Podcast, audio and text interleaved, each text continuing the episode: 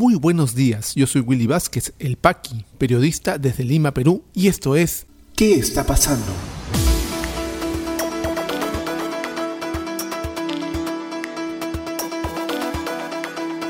Estas son las noticias de hoy jueves 7 de enero de 2021. Presidente de la República, Francisco Sagasti, anuncia que el primer lote de vacunas de Sinopharm llegan este mes al Perú. Propuesta de vocería de Manuel Merino ocasiona división en la bancada de Acción Popular. Cancillería peruana rechaza actos de violencia en Congreso de los Estados Unidos.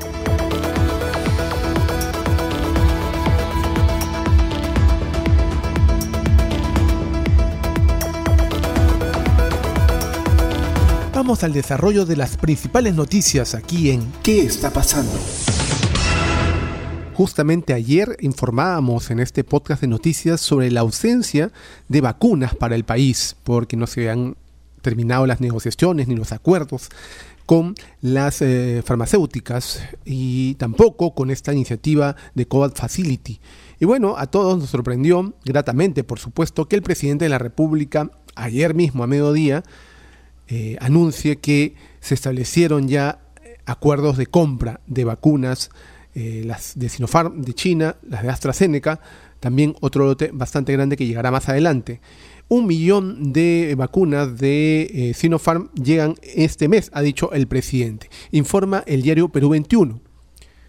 El mandatario anunció que el primer lote de vacunas chinas llegarán en enero. Hemos concretado la compra del primer lote de vacunas con Sinopharm de China. Llegarán un millón en dosis en enero indicó Sagasti. El gobierno peruano ha comprado 38 millones de vacunas chinas. Del laboratorio AstraZeneca, aliado de la Universidad de Oxford, se han adquirido 14 millones de dosis que serán enviadas en septiembre de 2021. Sinopharm y la subsidiaria con que se desarrolla esa vacuna, el Instituto de Productos Biológicos de Pekín, solicitaron el 30 de diciembre el visto bueno de la Administración Nacional de Productos Médicos tras informar que su eficacia era de 79.34%, según datos provisionales derivados de la fase 3 de ensayos clínicos. Entonces ya hay una luz al final del túnel en, dentro de la crisis sanitaria en el país.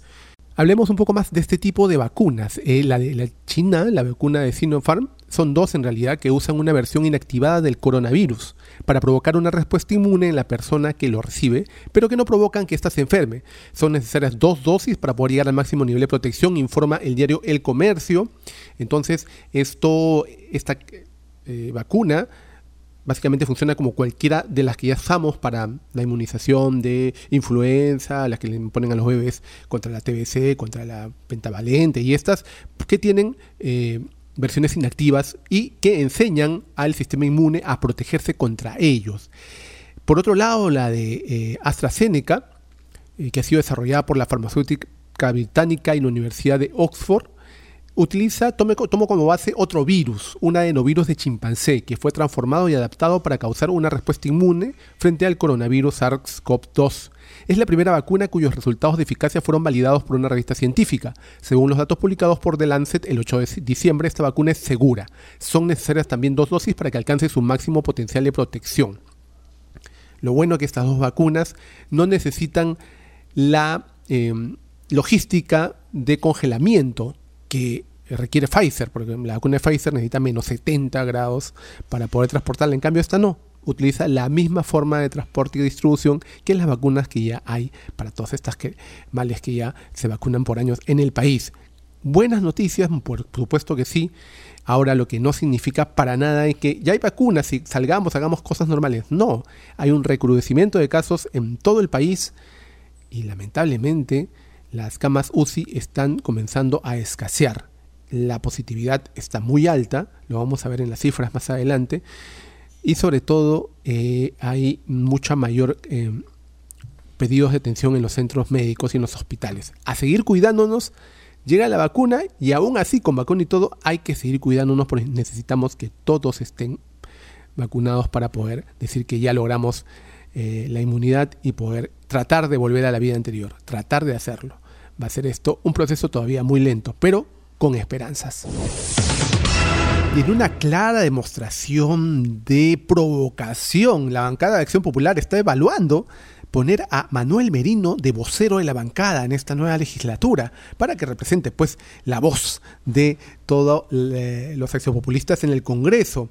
Y ha habido toda una crisis dentro del partido porque no ha caído muy bien la idea, informa el diario El Comercio. A menos de un mes para que se inicie la última legislatura del Congreso, la bancada de Acción Popular enfrenta un nuevo desacuerdo. Un sector propone que Manuel Merino se convierta en el vocero del grupo y otro reclama que nuevos rostros se asuman el protagonismo. Merino cuenta con el respaldo del sector más conservador obvio, de Acción Popular, de acuerdo con fuentes del comercio. La decisión se tomará de manera democrática en una reunión que será convocada por el actual portavoz titular Otto Gibovich en los próximos días.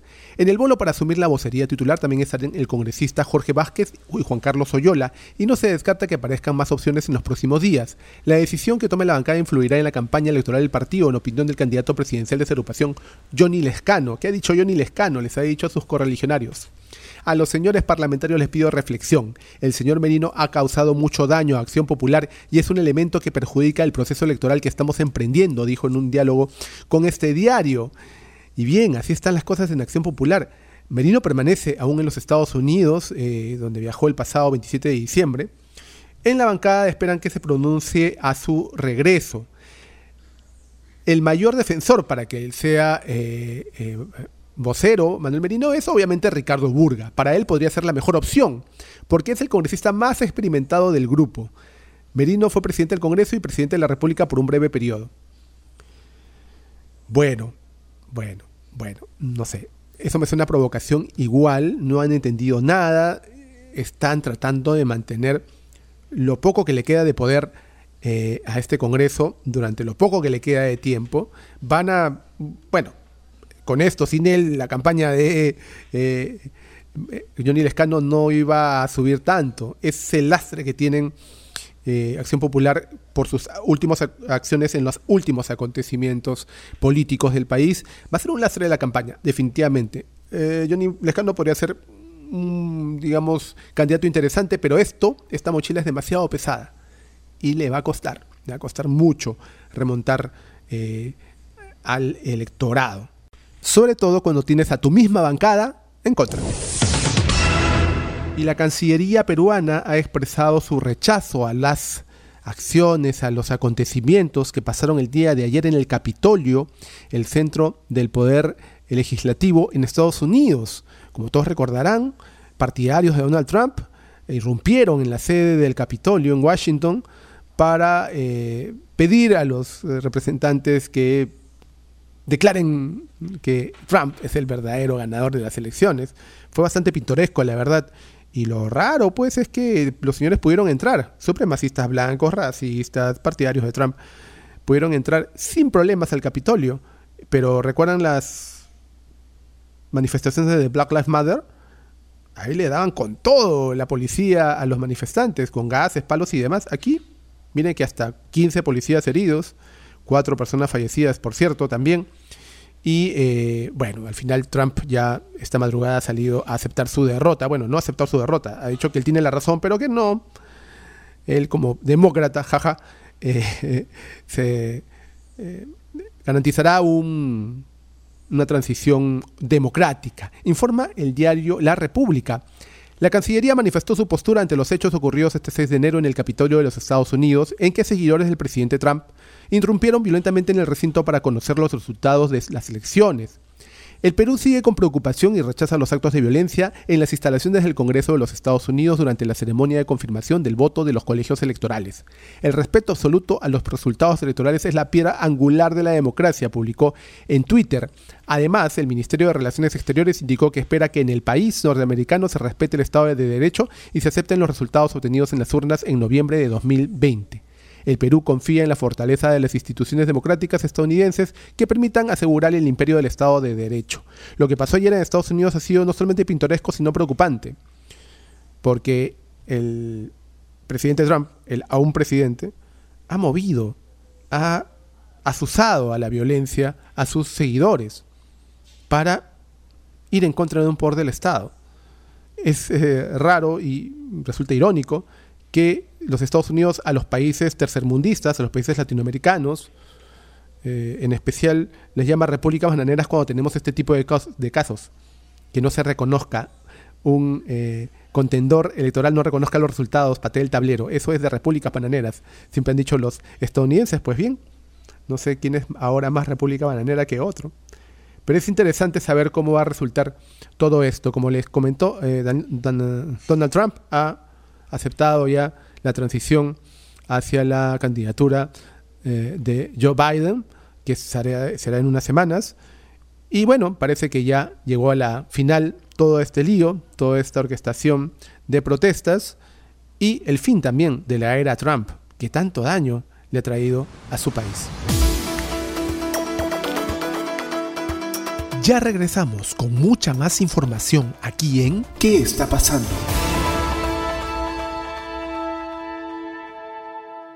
Y este podcast llega a ti por un gentil auspicio de La Mamina.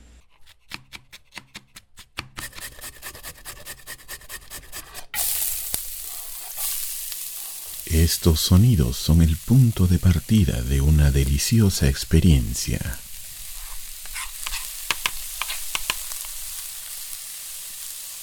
La mamina, lasañas, pies y más. Cocina casera en tu mesa. La mamina, el amor se come. Delivery gratis San Miguel, Magdalena, Jesús María, Pueblo Libre, Surco y San Borja. Para otros distritos, consultar tarifa de reparto. Llámanos al 910-833-575.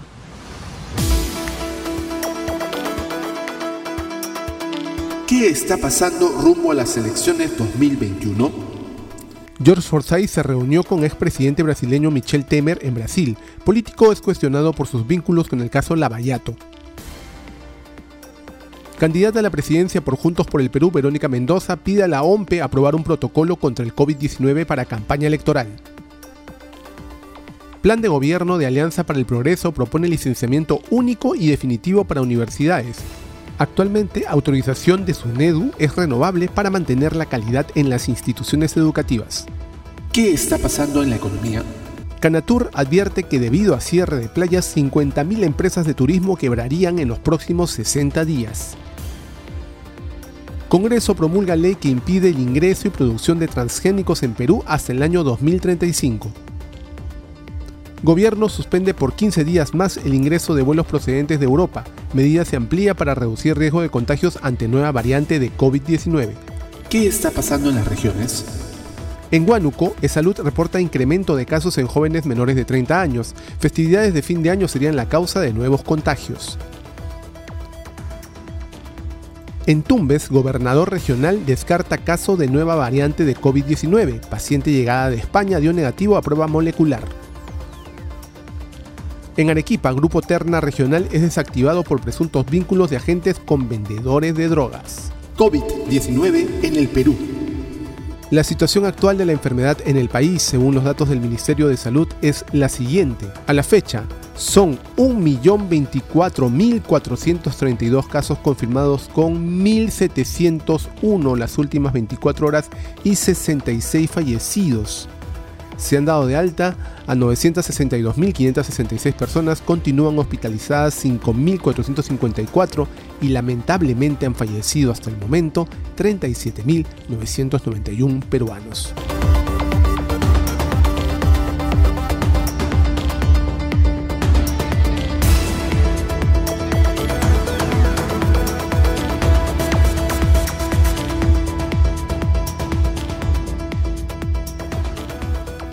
Te interesó este podcast de noticias, recomiéndanos con tus contactos porque estaremos enviando este audio todos los días para que puedas tener una aproximación noticiosa a lo que está pasando en el país. Suscríbete a nuestra lista de distribución en WhatsApp y compártelo. Puedes seguirme también en mis redes sociales de Facebook, Twitter y YouTube como Willy Vázquez El Paqui o visita podcast.elpaqui.com. Muchísimas gracias por llegar hasta aquí. Nos escuchamos en cualquier momento.